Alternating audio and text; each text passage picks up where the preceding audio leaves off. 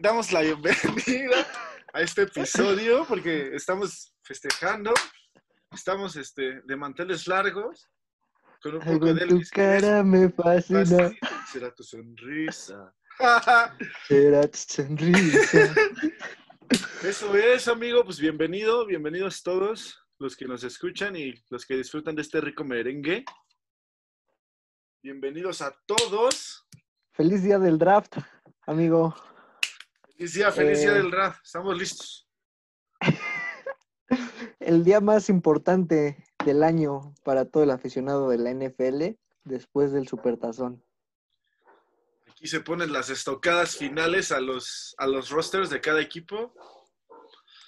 Día bueno, día bueno para, para ser fanático de la NFL.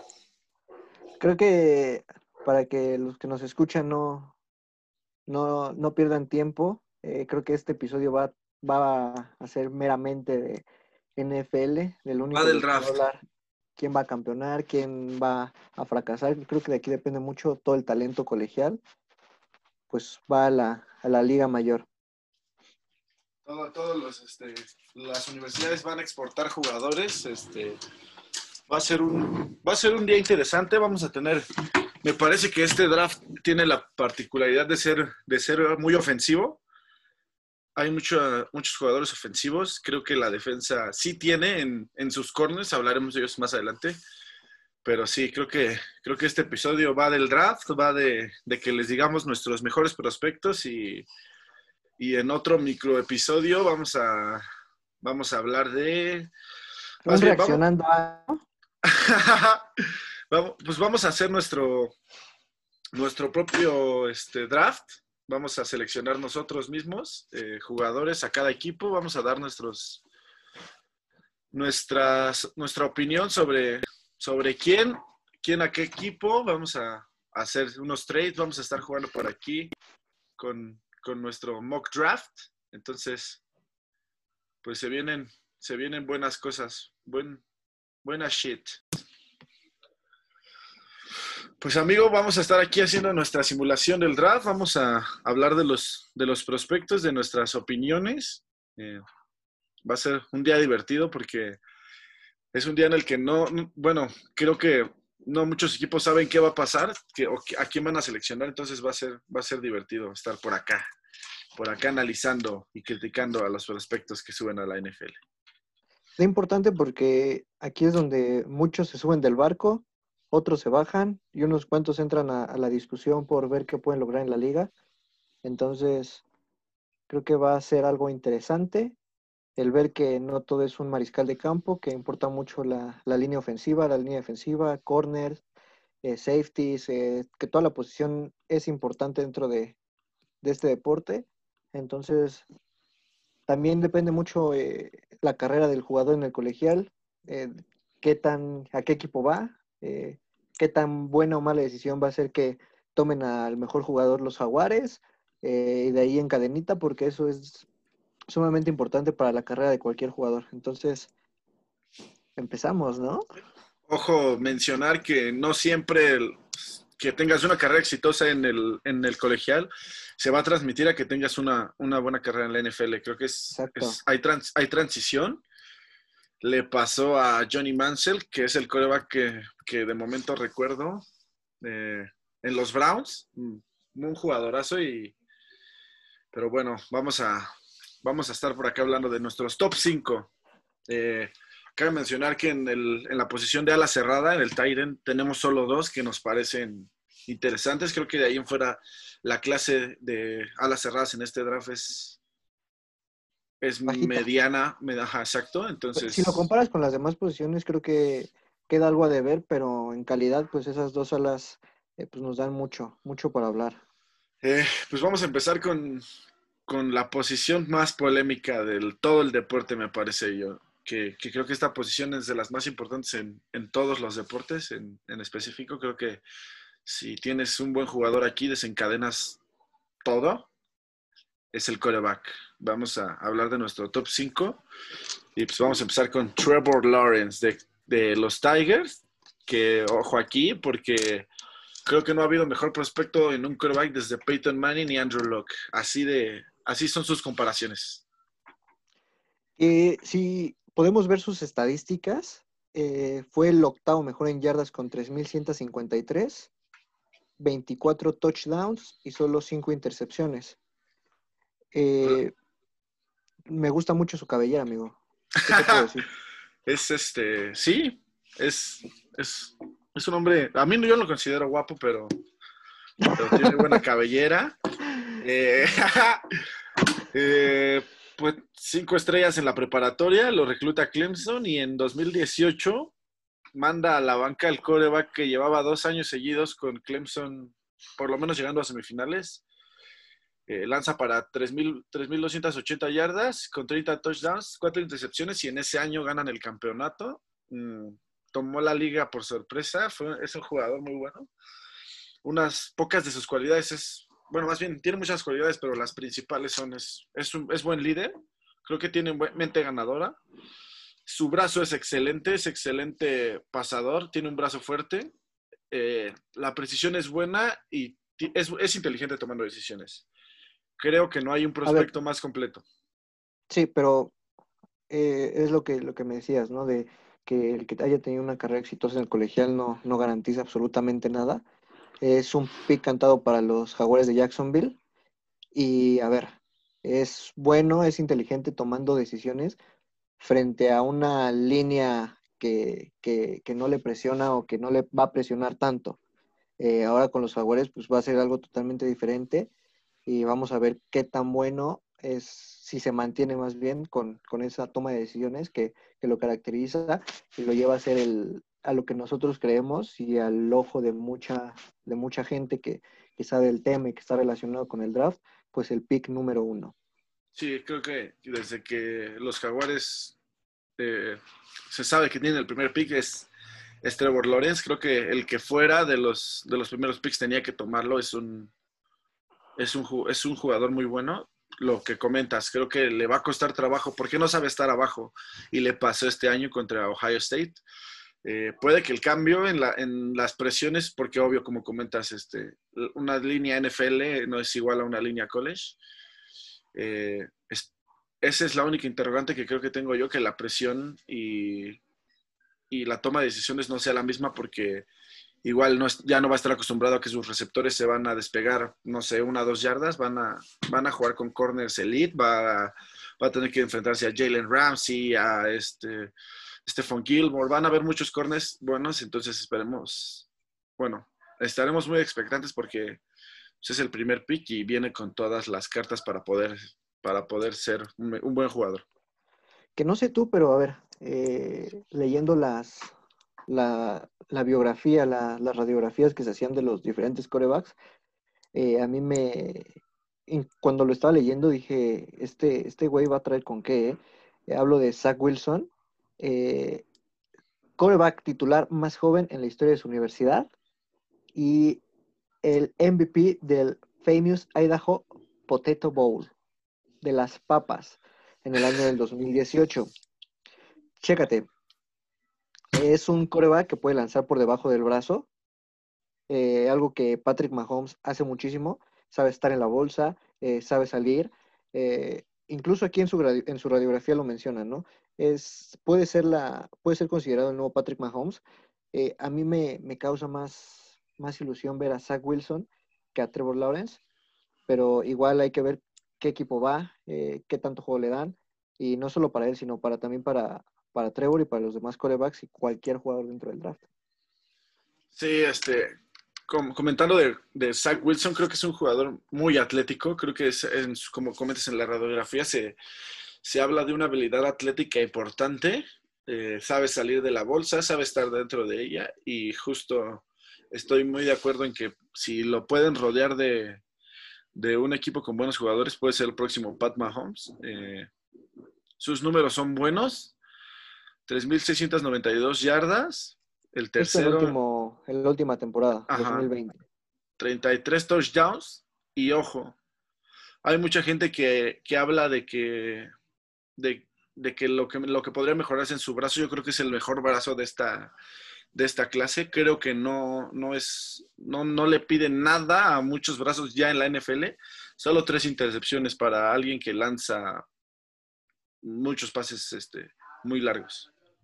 Incluso si comparamos sus números con los de Trevor, son muchísimo mejores.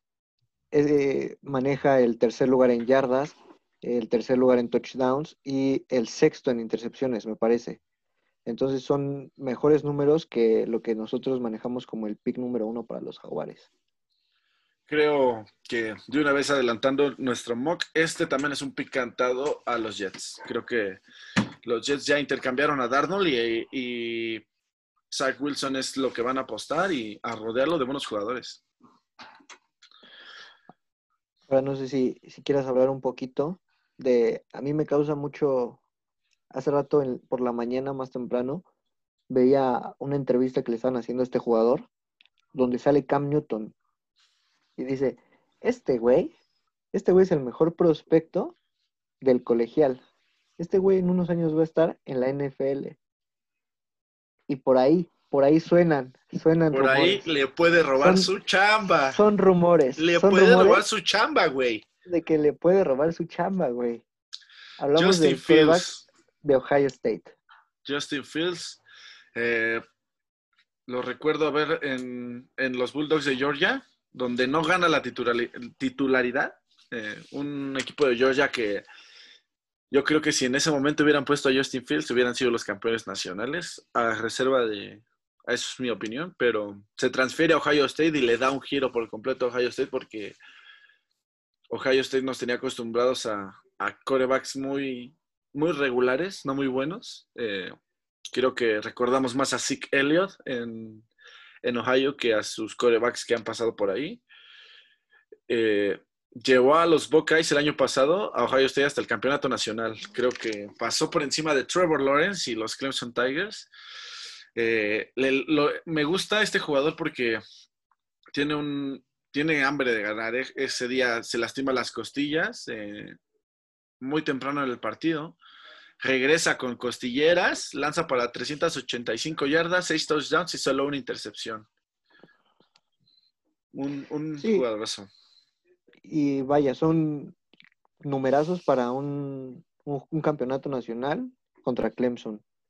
Eh, creo que lo único en lo que Justin podría mejorar sería en, en, su lectura de la defensa, pero de ahí en fuera, creo que si llega a los Patriotas de Nueva Inglaterra rodeado de todo este equipo que le acaban de construir, eh, porque creo que tiene características similares eh, a Cam Newton, eh, hay que ver qué tan, qué tan de la mano se llevan. Eh, y pues a ver si Newton no se arrepiente de haber dicho que este güey era el que iba a estar en la NFL, porque tiene características y con un coach como Belichick, creo que hay, hay de dónde explotar, mejorar y llevar a otro nivel a, este coreback. ojo, creo que también no, no quiero comparar nunca a Alex Smith con, con, Cam Newton, pero le puede servir como, como el coreback este puente para, para enseñarle, para, no sé, creo que Cam Newton puede, puede serle de mucha ayuda. Entonces, no sé si va a llegar a los Patriotas, no sé si tiene, si los Patriotas podrán alcanzarlo, creo que no, no lo sé, pero por ahí le quita la chamba, güey. Por ahí le quita su chamba. Ahora, a ver, aquí yo sí estoy en una, una disyuntiva. Yo no sabría si apostar por este pick, porque su, su universidad jugó solo un juego en la temporada. Obviamente debido al problema del COVID, pero realmente al jugador que tú viste y que tú estás poniendo en estadísticas dentro del top 5 de corebacks para el draft 2021 de la NFL, fue el que viste hace dos años, hace un año. Entonces, no sé qué tan buen trabajo puede hacer Trey Lance de North Dakota en algún equipo que, que aquí se dice, dentro del top 5 es el jugador con el piso más bajo, pero con el techo más alto si logra caer a un equipo con mucho talento. ¿Qué equipo sería ese? Yo creo que ese equipo, y yo, bueno, yo pienso que Trey Lance va a llegar a los Patriotas. Eh, se habla de que 49. San, San Francisco tiene el pick 3. eh, están entre Trey Lance y el jugador que, que vamos a mencionar más adelante. Esos son sus presumibles dos opciones. Eh, mm, yo pongo a, a Justin Fields en nuestro top 3 porque creo que es un jugador con mucho carácter. Sin embargo, Trey Lance es muy atlético. Creo que muchos podrán decir es que en Nor- North Dakota no juega contra los mejores, porque eso es muy cierto, pero, pero no te, no, eso no tiene ningún, ningún No efecto para... Sí, no, porque, por ejemplo, Patrick Mahomes viene de Texas Tech, y Texas Tech tampoco es una universidad top 10, pero Patrick Mahomes es un, un quarterback top 10 en- cuando sube. Entonces, eh, Aquí lo que hace ruido es eso, ¿no? Un, un solo juego en la temporada. Creo que de igual forma, vaya, el equipo que se lo lleve va a tener dos, tres meses para, para condicionar, para todo este tipo de cuestiones que, para poner en ritmo al jugador. eh, pero eso es a mí lo que me hace un poquito de ruido, que solo un juego en la temporada. Pero pues hay que ver, hay que ver. Sí, no, es un. Es, tiene un atleticismo muy, muy bueno. eh, tiene precisión en sus pases. Es muy bueno en pases largos. Es un coreback que corre y a veces eso me preocupa porque debe mejorar esa visión porque antes de querer lanzar, pues trata de correr, ¿no? Entonces creo que en la NFL un coreback que, que quiere correr to- a todas, aparte de que se vuelve predecible, Lamar Jackson, eh, te, te vuelves este pues te vuelves dependiente de, la, de tu carrera y si no te funciona creo que si él logra logra encontrar sus receptores va a ser un, un buen coreback Lamar Jackson. Ni, ni de qué hablar de Lamar Jackson. Corre, corre, corre, corre mejor que, que algún que otro corredor de la liga, pero pero El- lanza no, pero Jarvis. Landry lanza mejor que Lamar Jackson. sí y vamos a pasar con nuestro último nuestro Con el último, último, con el five, güey. con nuestro Fab que para mí es como el comodín Es el, los corebacks es el one, ¿no? Puede volverse o el mejor o puede volverse la burla. Así veo yo a Mac Jones de Alabama. Mm, Creo que en cuanto a comentar sobre él, es, sol, es yo creo que es el coreback más preparado para poder jugar en la NFL. Creo que si a él, si pones a los cuatro, a los cinco hoy a jugar en la NFL, el mejor sería Mac Jones. Es el que ves para San Francisco. Sí. Eh, No sé, viejo, no sé. creo que, Vamos a repasar sus números. ok, vamos a eso. Número uno en yardas, 4.500. 4.500. Eh, número 2 en touchdowns, 41. Con cuatro intercepciones. Número. Y ojo, ojo, Alabama juega contra las universidades mejor rankeadas del, del- Sí. de, la, de la NCAA. Eh, son los campeones nacionales, creo que aplastaron y muchas de estas 4.500 yardas se deben a uno de sus receptores, que más adelante hablaremos de él. A, dos de sus receptores. Unas bestias, eh, pero bueno, creo que Mac Jones sabe cuando su receptor va a quedar solo. Mucho de esto se debe a que sus receptores se separan 5 yardas. Su, estilo de juego en Alabama no es muy complejo, es pases, este, buenos pases, buenas carreras. Alabama es una universidad de superpoderes, la, mejor. Eh, él sabe, él es, es muy inteligente, por eso te comentaba que creo que es el más preparado para la NFL. Eh, pero tiene un poco de. Su timing tiene que mejorar mucho porque a veces es este. No, no es el mejor. Sí. Eh, tiene que seguir aprovechando a sus receptores para cuando estén, estén solos y haya jugadas grandes, importantes. En su Pro Day vimos unos lanzamientos muy. que nos quedó a deber porque no es lo que mostró en la temporada, pero creo que es eso y, y la toma de decisiones tiene que mejorar mucho. Vaya que, a diferencia de, de otros corebacks que ya mencionamos, no sé, como Zach Wilson, que va para los Jets supuestamente, Trevor Lawrence para los, para los Jaguares, creo que Mac Jones si llega a San Francisco no va a padecer de los mismos problemas por el hecho de que va a tener buenos receptores, va a estar rodeado de, de un, de un buen equipo en la ofensiva y eso le va, le va a facilitar mucho el trabajo, ¿no? Creo que su, no, no le va a pedir nada a sus receptores que, que tenían Alabama. Sí, Entonces, claro. Pues hay que ver si Jimmy G se queda sin chamba, ¿no? Eh, esto es un rumor de cajón, pero se habla de que los Patriotas quieren a Jimmy G de regreso si es que no logran tener alguno de estos cuatro, de estos cinco corebacks. Mike Jones podría irse en el tercero o llegar hasta Denver en el noveno. Se habla de que Denver quiere a, a Mike Jones, pero ¿Cómo? Y entonces ese trade, eh, pues es que no es seguro. No es seguro, ¿sabes? Creo que San Francisco ya tomó una decisión, pero no, no la sabremos hasta hoy a las 7 de la noche. Siete y media por, por, por mucho. Y bueno, amigo, por primera vez dentro de este podcast es donde me pongo feliz por mis acereros. Eh, Oh, sí, de- oh, sí. debería ser un pick cantado y vamos a pasar con los running backs y empezaremos a hablar de eso. ¿Te parece bien? Me parece perfecto porque este jugador tiene toda la pinta de que la va a romper, cabrón. Güey, te lo juro que, que se habla de que, permíteme, te voy- nada más te voy a hacer este comentario. Es el next Derrick Henry. Sí, Punto. sí, sí. Incluso rompió su récord, ¿no? Eh, para hablar, estamos hablando de Najee Harris de Alabama. 1466 yardas, promedia 5.8 por acarreo con 26 touchdowns. Oh mamá, oh mamá, lo excitado que estoy de ver a este gran jugador atrás del Big Ben. Dominante, ¿eh? Creo que nada parecido a Le'Veon Bell. Eh, es un James Conner mejorado. Entre los tackles, por fuera. eh, no, es un, es un excelente jugador. Creo que.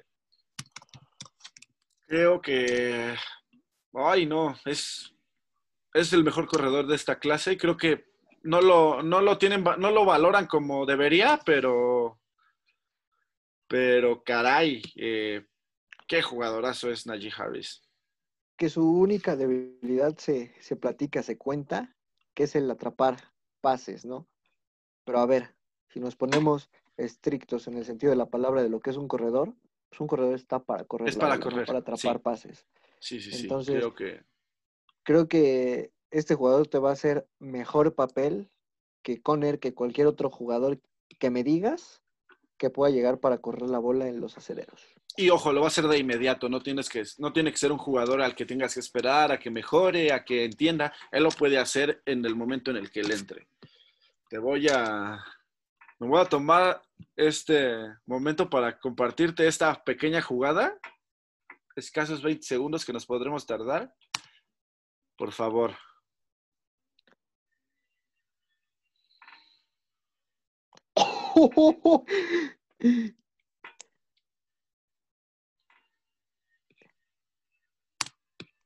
Pues. que me haga ¿qué- 250 ¿Qué más decir, no? hijos. Eh, si, si no se escucha en la, en, el, en, este, en la grabación del podcast, es una jugada donde Najee Harris, después de romper por lo menos dos tacleadas, dijo, ah, cabrón. vamos a brincar a este y avanza otras 20, escasas 20 yardas. eh, abusados con Najee Harris porque Alabama es este, conocida por hacer muy buenos corredores. Tenemos a Derrick Henry, tenemos a Josh Jacobs, tenemos a Kenyan Drake. Mm. Najee Harris es un, es un buen, buen prospecto, pero no te quiero hacer sentir mal, pero yo creo que si Arizona no logra hacer un trade y no encuentra un corner, ¿Ya empezamos? ¿Ya empezamos? este, este es, el, este es el, el jugador predilecto para Arizona. ¿Ya y- empezamos? Pero no te sientas mal porque aquí abajito vamos a hablar de él. Sí, Tenemos A a, ver. Tra- Travis Etienne de Clemson. Esa es otra opción. sí. Eh, rápidamente, solo creo que la comparación más este, acercada es Alvin Camara. que ya compararlo con Alvin Camara es, ya va ganando, ya va ganando. Si se le compara con Alvin Camara, ya va ganando. De Clemson, eh, promedio de 7.2 yardas por acarreo dentro de su universidad. eh, tuvo 914 en lo que fue la temporada 2020 con 14 anotaciones. Un monstruo también, ¿eh? Creo que Eh, este draft es uno de los que más promete, como se mencionó a la ofensiva. Eh, porque vaya, entre 1, 2, 3, 4 y 5 que escogimos por posición, no hay mucha diferencia. Eh, creo que Etienne se debe ir en la primera ronda, no se me hace un, un- Bueno, hay muchos equipos que dicen que no es este, lo mejor agarrar corredores en la primera ronda, pero sin embargo creo que Najee Harris y, y Travis Etienne eh, Lo valen. lo valen. Creo que, creo que son, son dos buenos prospectos. Travis Etienne, no, sus números no reflejan mucho lo que, lo que hace atrapando, porque también es un back que atrapa. Creo que eso te da dinamismo. Hablamos de que un corredor es para correr, pero Sí. un, un corredor que, un puede, que puede cachar te da un poco de más dinamismo. Eh, eh, no, es, a diferencia de Najee Harris, creo que él, su juego se basa mucho en la habilidad, no tanto en, en un juego como Derrick Henry, donde empujo, me quito y Travis Etienne corta excelente, eh, puede identificar el hueco antes de tener el balón en sus manos. Creo que es- en ese sentido es muy parecido a Livion Bell, pero, pero se me hace que todavía Najee Harris está muy por encima de él. Ya que tocaste a Le'Veon Bell, eh, a mí se me asemeja más el, el siguiente jugador del que vamos a hablar, Javonte Williams. Un jugador bastante paciente, pero que a diferencia de Le'Veon Bell, le puede ser contraproducente porque tanto esperar, de tanto esperar lo alcanzan. Eh, lo alcanzan, intenta forzar la jugada y por ahí puede tener balones perdidos, cosa que en la NFL es, un- es algo que ya prácticamente no se perdona, es algo Claro. que cuesta. Entonces, ¿cómo ves a Javonte Williams?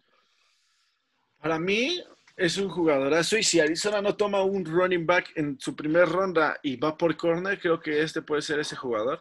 Javonte Williams, creo que va a ser un robo a donde sea que vaya porque es un buen jugador. Se me hace muy parecido a Saquon Barkley también, que, que es este, el corredor de los Giants. Creo que tiene mucho de Livion Bell y mucho de, de Barkley. Es muy, es muy bajo, pero, pero es muy fuerte. Vamos a leer sus números, que son 156 acarreos para 1140 yardas, 19 touchdowns. Y ojo con el promedio, ¿eh? 7.3 yardas por acarreo. Sí, que ahí está pegadito con, con Michael Carter. Su compañero, porque son, Sí. son compañeros y me, me gusta mucho esto, ¿eh? Te promedia Te más, o promedia sea, más. pero me gusta, o bueno, me, me atrae que esta universidad tiene dos corredores con más de mil yardas.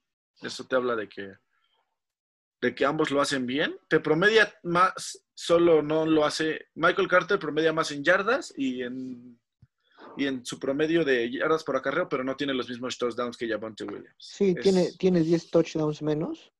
El primero promedia 19 y Carter 9. En intentos por acarreo te promedia únicamente uno menos. Pero vaya, creo que eh, Javonte Williams es más de, de red zone. Sí, creo que sí. eh, sin demeritar a Michael Carter, excelente visión. Su paciencia detrás de la línea es muy buena. Eh, me gusta esto que, que viene en su radiografía que dice que es excel- ex- excelente concentración y valentía para poder pasar en espacios reducidos cuando corres entre los tackles. Eso es un corredor el que te tiene que dar tres yardas, tres, cuatro yardas cuando las necesitas. Creo que Michael Carter también será un, un jugador que tendremos que estar siguiendo. Pues vamos a pasar con nuestro último, nuestro último running back, que aquí yo al final ya me estaba arrepintiendo, no sabía si, si era Sermon el, el quinto, pero lo vamos a dejar porque tuvo un juegazo contra, contra Clemson. Creo que al equipo al que llegue le tiene que ir bien. Es Trey Sermon, de Ohio State. Eh, sus números. son números 7.5 aceptables. yardas por acarreo. Vaya, a ver, 4 touchdowns, eh, 870 yardas totales. Todo esto en 116 acarreos. Y ojo, creo que Ohio jugó solamente cinco juegos este año. Llegaron al campeonato nacional, pero jugó cinco. Eh, pero Trey Sermon es bueno, puede correr por dentro de los tackles, es atlético y es muy físico. La única duda, y yo creo que por esto va a caer hasta la quinta ronda, es el problema que tiene de lesión. Eh, se lesiona en el campeonato nacional el hombro, estuvo a la sombra en Oklahoma por las lesiones, entonces creo que es algo que tendremos que ver, pero si se logra mantener sano, abusado. Pues a ver qué pasa, amigo. Eh, creo que todo esto de lesiones, COVID, trae, trae dudas, trae problemas para, para los scouts de la, de la NFL en torno a, qué jugador escoger, qué jugador van a llevar como su pick 1, 2, 3, 4, el pick que quieras, porque creo que todo pick es importante hasta cierto punto. Eh, ¿Te parece si pasamos a, a los receptores? El, mi posición favorita en, en este draft. Creo que es una posición interesantísima. En cuatro, ¿no? eh, oh, ¿Qué decir de todos estos receptores? No, no, no. Si yo, si no tuviera que ser un top 5, por lo menos los primeros tres serían top 1. O sea, Hermano, una clase muy buena. Si yo te digo que vamos a hablar del próximo Julio Jones, ¿qué nombre se te viene a la mente? Jamar Chase. Estamos hablando claramente de Jamar Chase. Cuando escribí esta radiografía, no dudé en ningún momento en decir que era el alfa de los receptores de esta clase. Eh, no juega el LSU? LSU, claro. No juega en el 2020, pero qué salvaje fue su, su, temporada en 2019, donde fue campeón nacional junto al quarterback de los Bengals, Joe Burrow. Ojo ahí, ¿eh? porque compañeros en los Bengals y los Bengals tienen el pick 5. Jamar Chase puede estar esperando la llamada de su compañero, pero tendremos que verlo. Con mucha velocidad, buenos movimientos, eh, tiene, es muy fuerte, tiene fuerza para poder, poder este, romper tacleadas. Como decías, el próximo Julio Jones, creo que, creo que no hay un jugador que lo describa mejor. Es muy rápido, en espacios abiertos domina demasiado y genera muchas yardas después de la recepción. Que aquí, o sea, van a, van a decir que como frigo, que como chingo, pero es importante esto que, que se está mencionando. Eh, es, vaya, fue una decisión creo que fuerte la que el jugador tomó al, al no jugar la temporada 2020 y esto pues, genera dudas, ¿no? Y creo que la principal duda de esto es, o sea, no tengo duda de que va a estar seleccionado el día de hoy.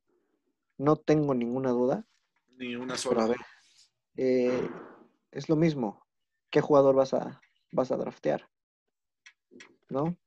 Eh, es buen jugador. Sus números lo avalan. 21.2 yardas por recepción. Entonces, ¿qué tanto, ¿qué tanto crees tú que le afecte la pérdida de ritmo de la temporada? siendo que la temporada donde, donde se hizo, vaya, pues donde se dio a conocer, eh, dominaba prácticamente cualquier cornerback. Mira, se dice que él ya se estuvo preparando, que, que, realmente el ritmo no es un problema. Yo creo que le va a costar contra corners, contra corners de más nombre. Comentábamos a Jalen Ramsey, a Stephon Gilmore. No sé si Sherman todavía está en ese nivel, pero Larry Moore. Hay muchos corners buenos en la NFL. Creo que que se va a tener que adaptar, ¿no? Están acostumbrados a separarse dos, tres yardas. Eh, dominó a defensivos que el año pasado fueron primeras rondas, pero creo que en la NFL te pide un extra. Sin embargo, creo que Jamar Chase va, va a callarnos bocas y va a estar en la pelea del Rookie of the Year. Que aquí yo creo que su pelea va, va a ser directa con Davonte Smith. Cada que entraba a Twitter, al Twitter de a la ofensiva, se me aparecía ese video donde corre más de 80 yardas y anota. Y creo que ahí es donde entiendes por qué Alabama es, es Alabama. Es, otro, otro jugadorazo. Eh, justo también lo escribimos en este. La camada de receptores de Alabama no cesa. El año pasado nos regalaron a Henry Rocks, que es lo más parecido a Tyreek Hill, y a Jerry Judy que tiene un, este, unas rutas impresionantes y este año nos regalan a Devonta Smith y más adelante hablaremos de su compañero Jalen Waddle. Es, Smith es el Heisman, Sí, no, para quien no sepa bien, o más o menos no esté bien enterado, el Heisman es el, el, el no sé cómo llamarle, el premio anual al, al mejor jugador del college. Lo gana Devonta Smith, es aplastante. Eh, lo premiaron por sin fin de cosas, pero ¿te parece si pasamos a sus números y luego lo analizamos? Vamos a ver estos números que creo que... Oh, no Pues mira, puede- para que se vayan dando, dando una idea, en el campeonato nacional, en el campeonato En nacional, el campeonato, en el campeonato, sí, sí, sí. dos, 12 recepciones, 215 yardas y tres anotaciones. Marca estaba- de campeonato. Yo estaba viendo ese partido y al medio tiempo ya tenía por lo menos 150 yardas. Son números de un pro, ¿eh? Son, son números muy, muy arriba. Eh, su atleticismo es alto, creo que es un jugador que produce bastante y corre unas rutas muy buenas y, tiene mucha velocidad. Eh, creo que lo único que... Y fíjate, vamos a pararnos aquí, me gustó lo que él dijo. Eh, muchos equipos tienen este, problemas con su peso, que es muy delgado, que es muy bajito, y él, el comentario que él, él dijo fue, nosotros no somos levantadores de pesas, no somos fisicoculturistas, aquí venimos a jugar fútbol. El peso no sé si influya, yo creo que no. Yo creo que va a ser un jugador que, que se va a separar muy cañón, pero me, gus- me gusta ese, que, que se rete, que, que él diga, venimos a jugar, no venimos a medirnos el peso. 1856 yardas, amigo, totales en el 2020. 23 touchdowns, y si, y si lo comparamos con, con Jamar Chase, 1078 a 1856 es, es un mundo. Hablábamos de Mac Jones y sus 4500 yardas, pues aquí hay casi 2000 de esas 4500 en este jugador. Sí, que a ver, aquí cambiamos un poco de jugador. Eh, el siguiente jugador, Jalen Waddle, Jalen Waddle, eh, que a diferencia ya, ya se separa un poco más de las recepciones con 591, pero si vemos la cantidad, son 28, sí, casi 100 Y- recepciones menos, para un total de 591 yardas con un promedio de 21.1 yardas, mejor promedio que, que los anteriores. sí. Eh, veo a Jalen Waddle y me recuerda mucho a Tyreek Hill, el receptor más dinámico de la, de la liga colegial, antes de su fractura. Ojo, eh, la fractura no, no, este, no le quedó bien, jugó el campeonato nacional, no jugó todo el partido, Fractura en el Pero- tobillo, ¿no? exacto, pero a los equipos parece que no les, no les hace mucho ruido, se recuperó bien. Eh, es un velocista nato, na- muy rápido, eh, es muy, genera muchas yardas después de la recepción, tiene muy buenas rutas y pues lo mismo que, los receptores anteriores que, que dio Alabama, unas rutas excelentes con unos cortes buenísimos, saben en dónde detenerse. Creo que Alabama nos ha regalado muy buenos, muy buenos este, receptores estos últimos años. Eh, de repente es un poquito predecible, pero creo que con esa velocidad eh, tenemos a Tyreek Hill, que, que a veces sabes que va a ser un recto, pero no lo puedes cubrir. Jugadores así siempre van a ser un plus en la liga. Y que existan con estas características, creo que va a ser algo sumamente favor- favorable para, para el espectáculo de la NFL. Pasemos con Bateman, Rashad Bateman, eh, de Minnesota. Aquí, aquí- a ver, aquí te voy a preguntar algo. ¿Lo seleccionan el día de hoy? Yo creo que sí, ¿eh? Porque, a ver, dentro de, de toda esta camada de receptores, está catalogado número 4, ¿no? El año pasado, en, la primer, en el primer día del draft, se escogen 6. Es correcto. Creo que Entonces, yo, yo creo que no lo van a seleccionar el día de hoy. yo creo y voy a adelantarte este. Yo creo que este también, eh, este también es uno de mis picks, creo yo. Creo que este año eh, Aaron Rodgers tiene juguetito nuevo se habla de que San Francisco le dijo a Green Bay, oye, te damos nuestro tercer pick a Jimmy G y más picks por, por este por Aaron Rodgers. Ellos dicen que no, se quieren quedar con Rodgers, quieren, más bien creo que Rodgers es el, el camino correcto para Green Bay hacia los playoffs y hacia el campeonato. Y creo que Rashad Bateman va a ser el, el nuevo regalito para Aaron Rodgers y para Davante Adams. Eh, cuenta con todas las, todo el peso, altura, es este, muy bueno, es muy físico, pues, este, atrapa muy bien el balón en este, atrapadas que, que, que, que necesita de estar con el corner pegado. Eh, su velocidad no es, no me convence, no convence mucho, pero volvemos a lo mismo. Creo que Davante Adams tampoco es un receptor muy rápido. Sin embargo, como corras tus rutas y como atrapes, lo demás creo que es lujo. Sí, eh, a ver si ya logran dar los, los empacadores ese saltito que les hace falta, que, desde hace ya más de una década no dan. Entonces, pues hay que ver. Eh, creo que la, ofensiva de los empacadores es buena.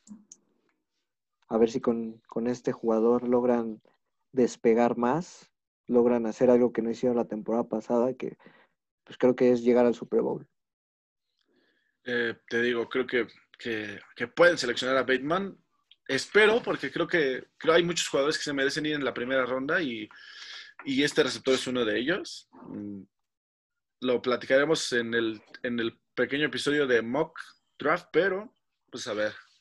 Y pasamos con nuestro último receptor que es Randall Moore. Mm, este año muy, muy este. Pues para touchdown.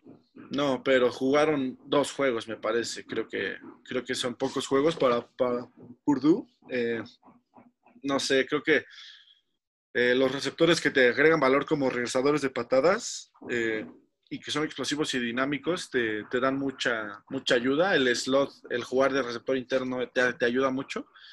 Entonces creo que Ronald Moore no irá hoy, no se irá hoy, pero tal vez mañana o, o en el en el pick, en la ronda 2 o 3 se irá. Un jugador más veloz, ¿no? Claro. Que es su, característica principal de, este jugador, velocidad, eh, tanto para correr ruta como para regresar patadas. Entonces, yo, yo sigo pensando que, que cada posición existe por algo, y, pero vaya, siempre te va a dar un plus que un jugador te pueda hacer más de una función. Entonces, yo también creo que este jugador no va a salir el día de hoy, va a salir hasta el día de mañana, pero la mejor de las suertes. Y pues vamos a pasar con nuestros héroes silenciosos. Vamos a darles una repasada súper rápido a los ¿Qué ojo, es de las, ofensivos. De las posiciones más importantes que yo te lo voy a mantener durante toda mi vida. Kansas pierde el Super Bowl por su línea ofensiva. Se quedaron a dos tackles ofensivos de poderle ganar a Brady. A dos tackles ofensivos. Eh, no sé si alguno de estos, ya revisando nuestra lista, pueda llegar a ellos. Sin embargo, ya hicieron un trade por Orlando Brown de los, de los Cuervos. Pero bueno, pasemos a, a ver a Penny Sewell, Oregon Ducks, un monstruo. Eh, de los mejores prospectos que han entrado en, estos últimos años. Dominante. Eh, su altura y peso le ayudan bastante. Eh, es un jugador que se posiciona muy bien y pues sus, brazos y su fuerza lo ayudan para poder castigar al oponente y mantenerlo lejos de su cuerpo.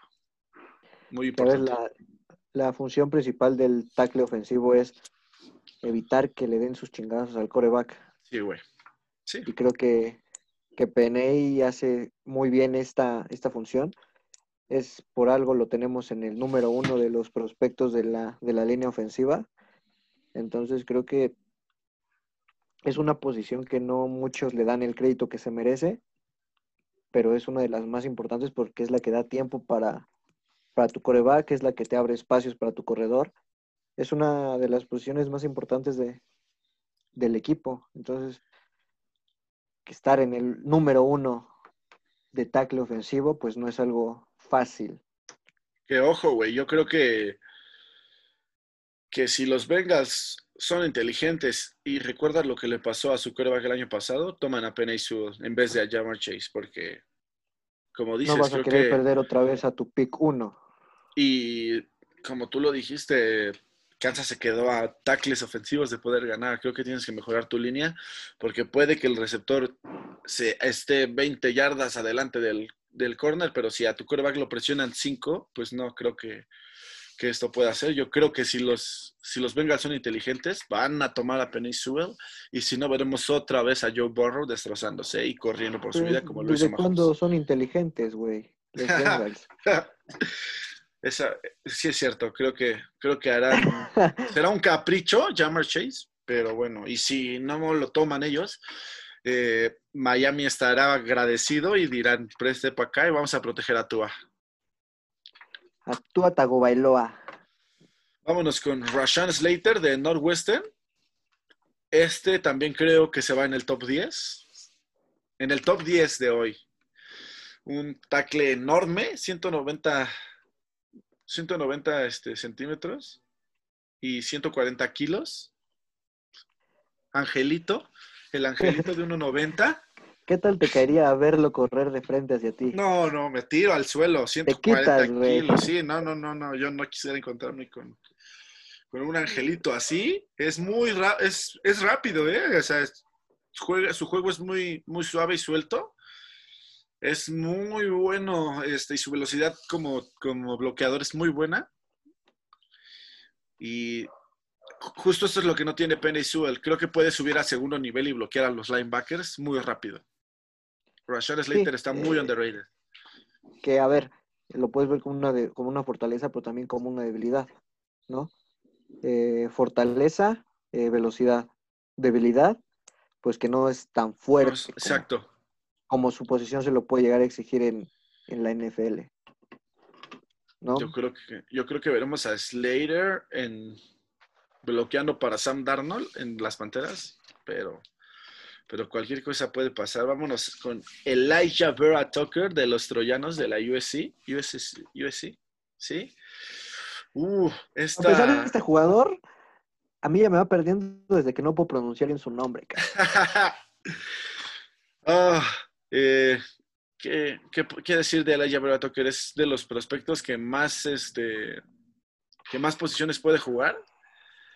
Eh, lo hace mejor que nadie. Es, el, es uno de los, yo les digo, comodines en la línea. Creo que puede jugar de tackle, de guard. No sé si de centro, pero, pero es muy bueno. Tiene una excelente técnica y es, ojo, esto me gusta es brutal en el primer impacto de fuerza contra linieros defensivos. Creo que eso te ayuda a ganar mucho. El primer impacto es, es este, lo que te deja adelante o no. Eh, pero su técnica es buena, pero a, veces de tanta fuerza que pone, eh, genera muchos castigos. Genera muchos castigos o se, o se va. Su recuperación este, pues es, Es difícil. lento. Ah, Es lento, exacto. Eh, pero ah, este, volvemos a lo mismo. Si juega de GAR, creo que un GAR no, no necesita ser el más Sí. veloz, sino el más fuerte. Eh, es un buen prospecto. Yo creo que Sí. se va hoy. Creo que sí se va hoy. Sí, y vaya, es, tiene buen posicionamiento, maneja buen, buen posicionamiento. Eh, aquí en su, en su radiografía se puede leer varias veces que es un jugador que, que evita que le lleguen al coreback, que puede cerrar bien las líneas. Entonces, ¿dónde ves a, a ver a Tucker? En los vikingos protegiendo a, a QQCs. Me gusta. Cousins. Vámonos Que pues, a ver si, si ya lanza algo bien, cabrón. ah, esos vikingos. Pasémonos con Christian Dariso. No sé si lo estoy pronunciando bien. Yo creo que sí. Mira, el que viene de, de Virginia. Ajá, Virginia Tech. eh, de, los, de los tres o cuatro mejores lineos ofensivos, tackles. Este es tackle, creo que su, esa es su posición natural. Me recuerda mucho al año pasado, es Mekai Beckton de los Jets. Su técnica de manos es grandiosa y reconoce los movimientos defensivos. Eh, Bloqueador Pues de poder. Sí, es un, es un bloqueador muy fino, eh, pero le va, le va a hacer este. Yo creo que su, su interrogante va a ser a los, los líneas defensivos que tienen muchos movimientos. Creo que va a perder mucho, mucha velocidad y el movimiento de un línea defensivo en la NFL, si no es velocidad o, o es fuerza, le va a costar un poco de trabajo. Y pasemos a, a cerrar con Steven Jenkins. Ojo, este se parece al niño de la salchipapa, ya te diste cuenta. Me comí una, Me comí una salchipapa. salchipapa. Steven Jenkins de Oklahoma State. ¡Ay, Eh, qué cosa tan sabrosa! Güey, creo que su experiencia le va a dar un buen comienzo como GAR. Yo lo veo como un GAR. Eh, va a ser muy bueno, se va a poder trasladar en las trampas, va a poder hacer muy buenas cosas. Este es el pick de los, de los Steelers, amigo. Creo que tiene que proteger al Big Ben o a quien sea que vayan a traer. No sé si Taylor Yankees puede hacer. Yo digo que ya no, no deben de proteger al Big Ben para que ya lo ya para que se y vaya. termine yendo. Güey, no es mala idea. Es, no es Eh, mala idea, amigo. Y vamos a pasar con la. Mira, este. antes, antes de pasar. A, a los Vamos. a las salas cerradas, nos acaba de llegar un mensaje aquí a, al Instagram de a la ofensiva, no sé si ya lo viste. Ajá. Nos preguntan que quién va a llegar a los Broncos de Denver. Hemos repasado tres posiciones. ¿Ves alguno de estos jugadores en los Broncos de Denver? Eh, yo creo que Justin Fields eh, puede ser elegido para Denver, quarterback de Ohio. De hecho, estoy por contestar el mensaje. Saludos al buen Rodri. Eh, creo que creo que Justin Fields es el, el elegido para los para los Broncos, pero hablaremos de eso en el Pobre siguiente chavo, capítulo. Pobre chavo, güey, que no vaya a No, no, no, Broncos, no, no, no. Creo que cuando analicemos el pick de los Broncos, eh, veremos que Justin Fields es el siguiente paso a, regresar a los Broncos, a donde pertenecen, que es peleando. O sea, el nuevo Peyton Manning. No sé si el nuevo Peyton Manning, pero sí la el nuevo, el- la nueva cara. La nueva cara. vamos con, con las alas cerradas, que solo tenemos dos, porque como cerradas. dijimos. Pero vaya que- dos, ¿eh? Estos angelitos. Vamos a empezar con Kyle Pitts, que es mi jugador favorito en el draft. Eh, yo juego de ala cerrada. Este, ver a este canijo es un deleite, güey. Eh, el mejor talento. Yo creo que si, como te dije al principio, si no necesitaran un quarterback los, los Jaguars, este sería su pick. El jugador más atlético de la clase. Y yo creo que es un receptor por su tamaño y peso, pero viendo videos de él, bloquea de no mames. Muy buen De bloqueador. no mames. Eh, leyendo su la radiografía, me, se me asemeja un poco a, a Kelsey. Eh, Justo. bloqueador, que te corre, que te gana yardas después del primer impacto. Creo que sin pedos puede ser de entre los primeros cinco picks. Creo que sí, como no sé qué vaya a hacer Atlanta, lo practicaremos en el mock, porque creo que Atlanta debe encontrar un sucesor para Matt Ryan. Pero si no es, Kyle Pitts, Julio Jones. Abusados con Julio Jones y con Kyle Pitts. pesa. Abusados. Repasem- repase- repasemos sus números. A ver, para una ala cerrada promediar 17.9 yardas por pase, es una monstruosidad, güey. 12 touchdowns. ¿No? 770 yardas totales. Ojo, creo que volvemos a, a Julio Jones, creo que también se le parece mucho en la red zone. Sí. Jugador enorme, puede. No, no, no. Creo que, como te digo, en la radiografía, no tiene ninguna debilidad. Su proyección y el potencial son enormes, son fantásticos. Será su sonrisa. Eh, no sé si será el más consistente bloqueando, porque no es lo mismo bloquear a un college a que bloquear a JJ Watt o a bloquear a, al linebacker que tú me digas, pero es muy elite. Creo que va a ser, va a ser excelente a donde caiga. A ver, tiene el tamaño, el peso y la agilidad para comerse la liga. ¿No? Exacto. Creo que también estaremos hablando de él en el Rookie of the Year. Y bueno, en el mock creo que no pasará del quinto. Creo que si pasa del quinto sería una ofensa, pero bueno, lo veremos. Y entramos con Baby Gronk, así lo veo yo, a Pat Fairmouth. Baby Gronk. Baby Gronk. Baby Gronk, O sea, de Penn State. estás diciendo que en 15 años este carnal va a estar jugando en Tampa Bay. Pues no sé si en Tampa Bay, pero es muy parecido al juego de, de Gronkowski. Alma letal en zona roja y en la línea de gol. Recepciones, puede, puede tener recepciones sobre los defensivos, que, es, que es Baby Gronk. Eh, su fuerza es un. Lo hace un jugador difícil de derribar. Baby Gronk. Eh, logra quedar muy abierto y explota muy bien los espacios en el centro del campo.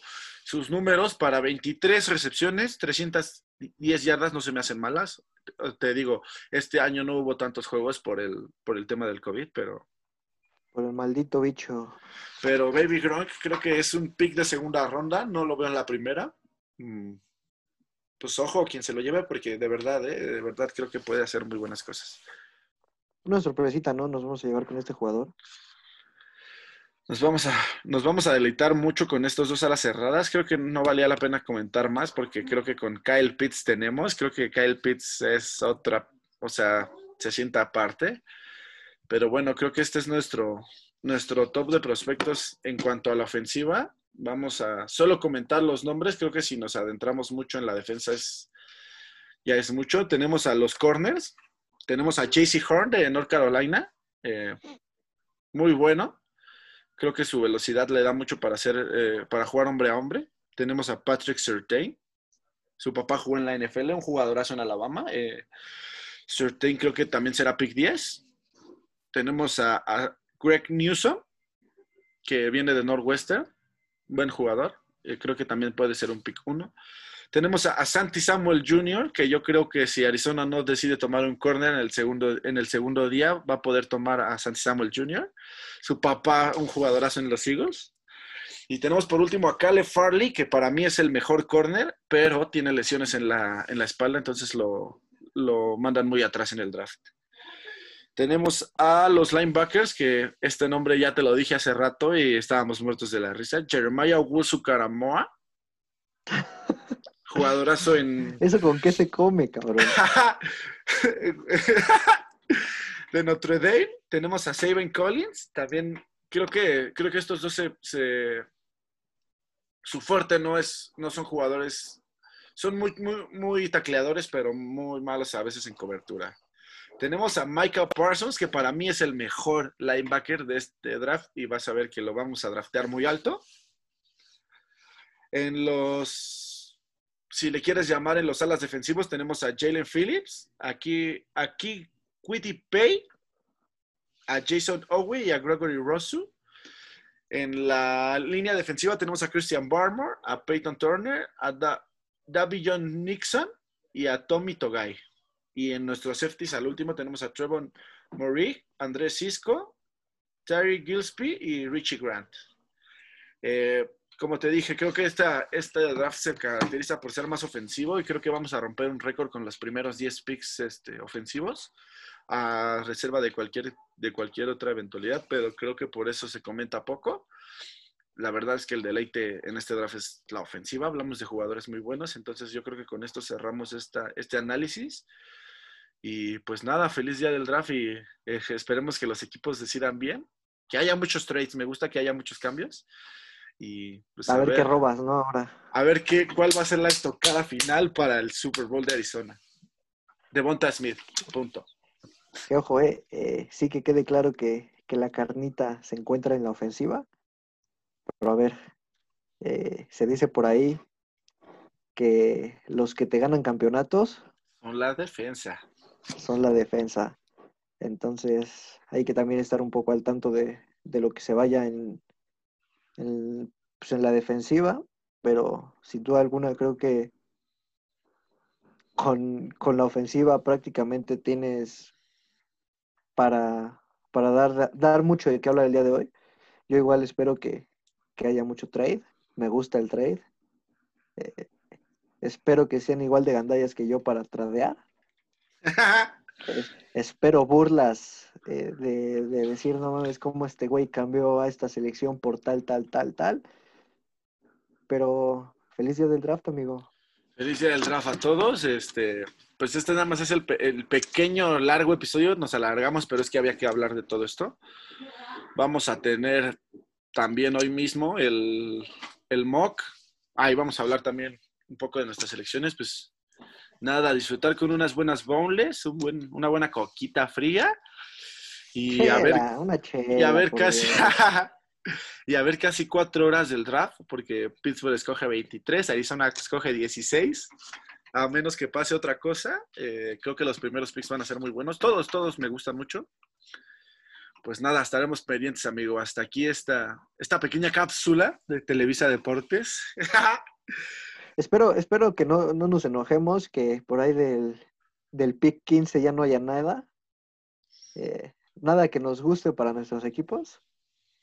No quiero hacer corajes. Espero que Arizona haga el trade que voy a hacer en el mock. Y más que pues nada, también espero que, el festejo de los jugadores colegiales sea cagadísimo como siempre.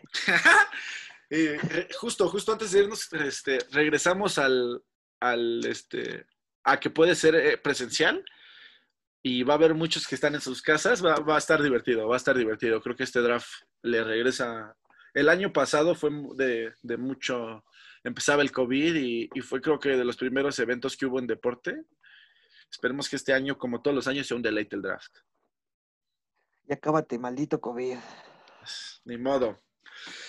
Y en lo que estamos, pues ya, este, ya se la saben, váyanos a seguir, sigan escuchándonos y pues quédense por acá por, para el, siguiente episodio pequeño porque vamos a tener nuestro draft aquí en la ofensiva.